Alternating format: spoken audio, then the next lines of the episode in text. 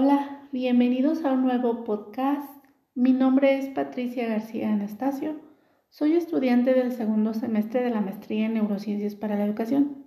En el podcast de hoy les voy a hablar sobre la neurocognición, eh, los procesos cognitivos básicos y superiores, algunas estrategias para activarlos y potenciarlos en el área educativa, sobre los trastornos neurocognitivos, eh, sobre la reserva neurocognitiva, algunas estrategias para mantenerla en el área educativa y finalmente les daré una breve conclusión sobre lo que es la neurocognición. En las últimas décadas se ha progresado considerablemente en el conocimiento del cerebro y la inteligencia. Se ha avanzado mucho en la comprensión de los mecanismos moleculares muy íntimos que se producen en la comunicación entre las neuronas. Cada día se da una mejor comprensión de la naturaleza química y el funcionamiento del pensamiento y la inteligencia. La neurocognición ha asumido y asume la tarea de penetrar en la estructura y funcionalidad del cerebro humano, en el conocimiento y el proceso de enseñanza-aprendizaje son su transmisor y difusor. La neurocognición es el conocimiento que estudia las relaciones mente-cerebro, los procesos mentales desde un abordaje interdisciplinario. El resultado de esa aplicación será la posibilidad de optimizar las capacidades potenciales neurocognitivas de las personas, mejorando el aprendizaje significativo, el pensamiento superior, el pensamiento crítico, la autoestima y la construcción de valores. La neurocognición permite en las personas optimizar el procesamiento de la información, desarrollar las inteligencias múltiples, el conocimiento y el desarrollo de los sistemas representacionales, el desarrollo de los sistemas de memoria, la generación de significados funcionales y el desarrollo de la inteligencia emocional. ¿Qué es la neurocognición? Cuando hablamos de neurocognición es necesario conocer los fundamentos básicos de la misma, sobre todo porque nos permite entender que en las raíces de la palabra cognición, cognoscere significa saber o sea, adquirir y usar el conocimiento, ser inteligentes. La neurocognición se ocupa del estudio científico de los mecanismos biológicos ocultos a la cognición. Entendida la cognición como la capacidad del ser humano para reconocer por medio de los órganos y del sistema del cerebro con un enfoque específico en las capas neuronales de los procesos mentales y sus manifestaciones en la conducta. Los humanos somos seres cognitivos porque sabemos, pero más allá de eso es importante diferenciar los procesos que involucran la cognición, como son los procesos cognitivos básicos y superiores que nos permiten recibir, procesar y almacenar toda la información que llega al cerebro desde el entorno o el interior. Esos procesos son la sensación, percepción, atención y memoria el pensamiento, el lenguaje y el aprendizaje. El resultado e interacción de todos ellos es la inteligencia humana. Algunos autores también consideran dentro de estos procesos a la motivación, creatividad, intuición, emoción y la conciencia. La definición de los procesos mentales o superiores abarca un elevado número de tareas que nuestro cerebro lleva a cabo continuamente. Son los procedimientos encargados de procesar toda la información que recibimos del ambiente. Gracias a ello tiene lugar la cognición que nos posibilita conocer el mundo. Los procesos cognitivos son los que permiten el conocimiento y la interacción con lo que nos rodea como son la percepción, atención, la memoria, el lenguaje, el pensamiento y el aprendizaje. Eh, la neurociencia estudia la cognición y la divide en los procesos cognitivos básicos, que son la sensación, percepción, atención y memoria, aunque algunos teóricos consideran a la motivación y a la emoción como parte de estos.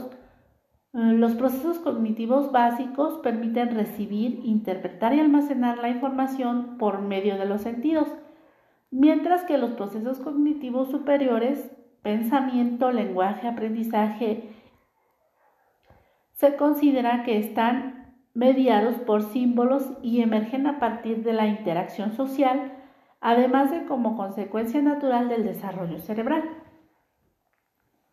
Una interacción armoniosa entre los procesos cognitivos es fundamental para que analicemos adecuadamente la realidad y respondamos en consecuencia. Gracias a ello podemos adaptarnos flexiblemente a las demandas de cada situación. Nuestras funciones ejecutivas se encargan de coordinar estos procedimientos. A pesar de que los procesos mentales interaccionan entre ellos, también actúan por separado. Por ejemplo, podemos observar cómo personas con alteraciones en el lenguaje o en la memoria son capaces de percibir perfectamente estímulos o resolver problemas matemáticos. Los procesos cognitivos en la educación, bueno, los procesos mentales en psicología son analizados con el fin de ayudarnos a mejorar nuestra calidad de vida. Es elemental que aprendamos a desarrollarlos y gestionarlos desde que nacemos. En el aula nos enfrentamos a diversas actividades que ponen a prueba nuestra capacidad de interiorizar conocimientos, escuchar a nuestros compañeros o resolver algunos obstáculos imprevisibles. Existen diversas teorías del aprendizaje, sin embargo, exceptuando algunos defensores del aprendizaje asociativo, ninguno ignora los procesos mentales. Por otra parte, ningún proceso cognitivo en el aprendizaje suele actuar de forma independiente. Nos esforzamos por integrar todos nuestros recursos para mejorar nuestros hábitos de estudio y lograr un aprendizaje significativo. En lo que se refiere a los procesos cognitivos en la lectura, cuando nos encontramos ante un libro, eh, debemos conocer las letras, evitar distraernos con estímulos irrelevantes, recordar las palabras que vamos leyendo, asociar lo que leemos con otros contenidos que aprendimos previamente. No obstante, no procesaremos la información de la misma manera.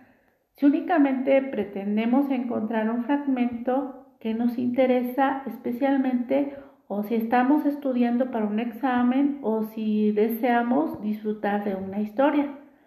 En lo que se refiere a la escritura, los procesos mentales implicados en ella, sucede lo mismo que con los relativos a la lectura. Necesitamos ignorar los ruidos que nos dificultan redactar, procurar que nuestra letra sea legible, recordar que hemos escrito en los párrafos anteriores, preocuparnos por nuestra ortografía. Además, también es necesario que planifiquemos debidamente lo que deseamos escribir.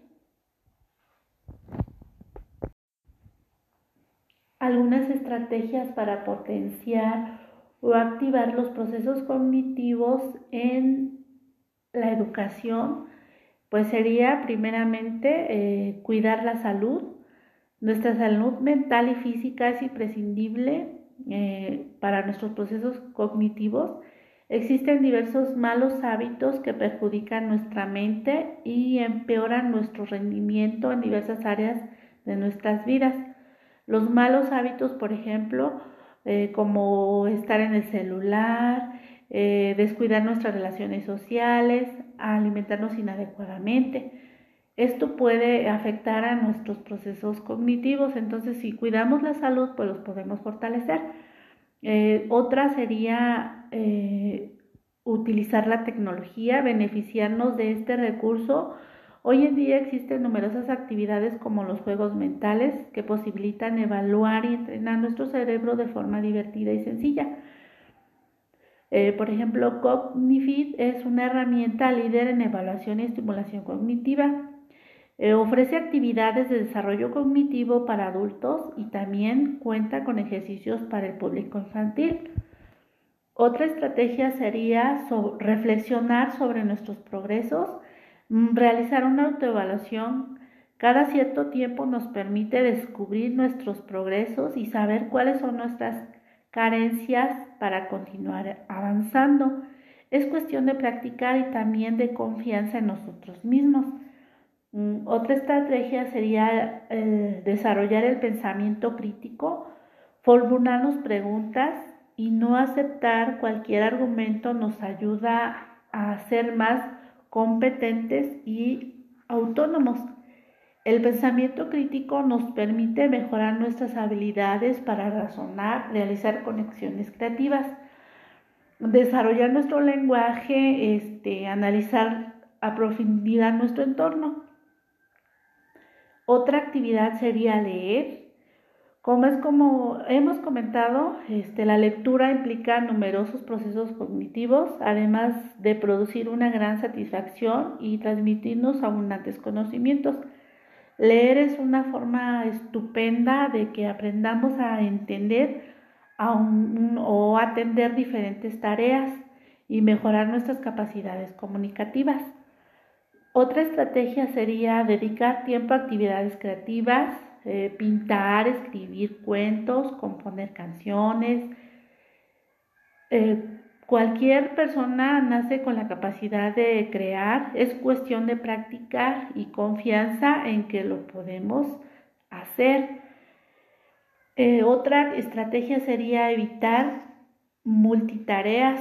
En ocasiones, este, no sabemos cómo vamos a lograr cumplir con todas nuestras obligaciones y es lógico, sin embargo, esta costumbre suele ser eh, contraproducente, es perjudicial. Eh, resulta maravilloso que podamos este, coordinar varios procesos mentales, pero cuando intentamos ver una película, contestar un mail o redactar un informe, pues sí se nos complica. Entonces, eh, hay que evitar hacer este tipo de actividades. Es preferible centrarse en el presente para poder disfrutar cada momento y ser más eficientes. Y bueno, si deseamos este, ayudar a los niños, debemos dejar de resolver o que ellos resuelvan sus dificultades. Es necesario apoyar a los pequeños, pero si un niño se acostumbra a que los demás resuelvan sus problemas con una simple petición, no se molestará en realizar tareas que incrementen su inteligencia, al contrario, este, debemos de apoyarlo, darle pistas, es una buena técnica para que los niños sean capaces de ir avanzando hacia soluciones. Eh, ahora les voy a hablar sobre un poco sobre los trastornos neurocognitivos. Los trastornos neurocognitivos son un tipo de trastorno relacionado con los procesos mentales en los que se ven afectadas las funciones neurocognitivas, es decir, principalmente se ven dañadas la memoria, la percepción y también la posibilidad de resolución de problemas en general. Además existen otros trastornos cognitivos más directos como la amnesia, la demencia y el delirium por ello, una leve dificultad en las funciones cognitivas puede estar dentro de la normalidad del proceso de envejecimiento. Sin embargo, existen alteraciones más graves que ya son llamativas. Por ello, estas alteraciones pueden indicar el comienzo de un trastorno cognitivo que requerirá de un diagnóstico adecuado. Eh, algunas de los trastornos neurocognitivos, este, sería la enfermedad de Alzheimer, el, Parkinson, la demencia frontotemporal, la demencia con cuerpos de Lewy y la demencia vascular. Dentro del tratamiento de los trastornos neurocognitivos estos provocan el desmantelamiento progresivo de todas las funciones cognitivas superiores entre las que se encuentra pues, el lenguaje. Además suelen presentarse limitaciones lingüísticas a nivel léxico, semántico, pragmático. Eh, será muy importante la coordinación con el resto de profesionales encargados de personas con este trastorno para poderles dar un tratamiento adecuado. ¿Qué es la reserva cognitiva? La reserva cognitiva es la capacidad del cerebro para optimizar o maximizar el manejo de sus recursos mediante el reclutamiento eficiente de redes neuronales o estrategias cognitivas no utilizadas normalmente. Se ha observado que una persona con un nivel alto de reserva tiene una mayor capacidad de afrontar los daños causados por diversas enfermedades que afectan las funciones cognitivas, en especial las relacionadas con la demencia. Una persona con niveles altos de reserva tiene un cerebro que puede soportar mejor los cambios que regularmente son consecuencia normal del envejecimiento, así como algunos cambios patológicos relacionados con algunas enfermedades como la locura enfermedades de Parkinson, traumatismos cráneoencefálicos, infartos, depresión, etc. Es como un, capital mental que cuanto mayor sea, más ayudará a compensar los efectos en la eficiencia de nuestras capacidades cognitivas, tanto del envejecimiento como de alteraciones cerebrales como las causadas por el Alzheimer. Así pues, no podemos decir que la reserva cognitiva actúe como un antídoto para prevenir enfermedades cerebrales, ni que evite el envejecimiento neuronal, pero sí que es un factor que contribuye a retrasar el posible deterioro cognitivo promovido en una red neuronal más resistente. La reserva cognitiva no está fija en ningún momento de la vida, sino que resulta de la exposición al medio. La experiencia de vida puede influir en la anatomía cerebral mediante la generación de células del sistema nervioso central, la neurogénesis, la formación de nuevos vasos sanguíneos, angiogénesis y la regulación de compuestos que promueven la neuroplasticidad, lo que produce que el cerebro sea eficiente. Dentro de las experiencias de vida relacionadas con los niveles de reserva cognitiva, los tres factores más estudiados son el nivel educativo, el nivel de demanda cognitiva en el trabajo y la realización de actividades de ocio o estilos de vida. Eh, tanto en educación formal como en la formación técnica y en el entrenamiento de algún oficio promueven la formación de esta reserva. Los adultos con mayores niveles educativos tienden a tener una mejor ejecución en pruebas de conocimiento y un bajo riesgo de, poder perder la reserva cognitiva relacionadas con la edad. Si bien aún no se puede establecer una receta exacta para incrementar nuestra reserva cognitiva, no se ha podido argumentar que participar en tales o cuales actividades es un tratamiento 100% probado contra la demencia.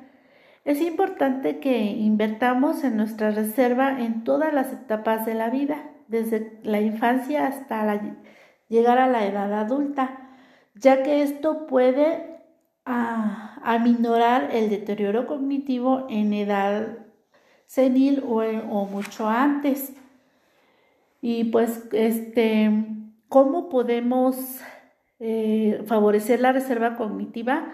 Algunas actividades que podemos realizar o estrategias son leer. La lectura es una actividad estupenda para favorecer la concentración, ejercitar la memoria y alimentar la imaginación. Jugar también. Los juegos de mesa son una buena herramienta para entrenar distintas habilidades cognitivas.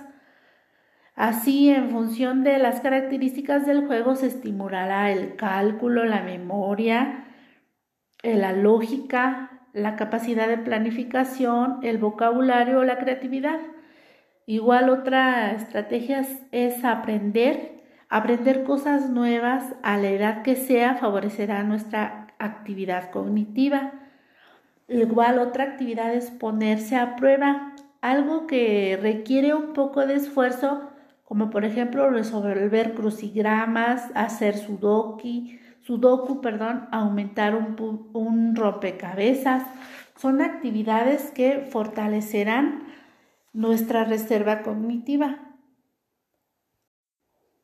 Mm, a manera de conclusión, eh, el cerebro es un órgano que contiene muchos misterios, pero a través de los años científicos e investigadores se han encargado de descubrir poco a poco su función y cada parte que integra su biología. Como educadores es importante considerar que cada proceso se realiza de acuerdo al nivel de maduración de cada individuo. Eh, seleccionar herramientas que sean adecuadas para estimular la curiosidad, por saber más sobre su entorno, conocer el contexto de los alumnos para ayudarlos a la construcción de un aprendizaje significativo que considera las experiencias, la observación, la resolución de problemas, propiciando nuevas conexiones neuronales, eh, el diseño de ambientes teniendo como base los procesos cognitivos, psicológicos y neuronales son pautas para desarrollar con una perspectiva diferente el proceso de enseñanza-aprendizaje. Gracias a la cognición, los seres humanos son capaces de interactuar mucho mejor entre ellos y en el entorno que los rodea, pues eh, se activan millones de neuronas e interactúan entre sí para dar respuesta a esa información recibida, permitiendo la resolución de problemas. Todo esto se expresa en emergencia de un modelo cognitivo de enseñanza caracterizado porque el profesor construya eh, la información activamente con los alumnos, lo que vendría a ser el constructivismo. Eh, el profesor actúa como coordinador, mediador, eh, comunicación pluridireccional, eh, la interacción profesor-alumno, alumno-alumno. El profesor explora la individualidad de los alumnos, identifica lo que es el estilo de aprendizaje y bueno, existen múltiples inteligencias en los alumnos y acorde a ellas se enseña y aprende. Se privilegia la memoria, la comprensiva, este, la enseñanza, la evaluación. La realidad es el lugar principal de aprendizaje. Cultiva la inteligencia analítica, práctica y creativa en el proceso de enseñanza y aprendizaje, que vendría a ser una de las finalidades de, de la neurocognición. El aprender a aprender en cualquier tema es el objetivo del aprendizaje se induce la autonomía del alumno y se trata de reproducir la forma eh, natural como aprende el cerebro. Y pues que sería prácticamente lo que aprendimos en esta materia que es la neurocognición. Eh, pues básicamente nos proporcionó muchos elementos que nos pueden servir eh, y podamos implementarlos dentro de nuestra aula, eh, eh, partiendo de lo que son el conocimiento de los procesos cognitivos, el, que nuestros alumnos, este, cómo están en ese aspecto para poder trabajar y ayudarlos y pues que ellos logren este, un aprendizaje significativo. Eh, sería todo. Gracias. Espero que este podcast, la información que se les proporcionó, pues les sea de utilidad. Hasta la próxima.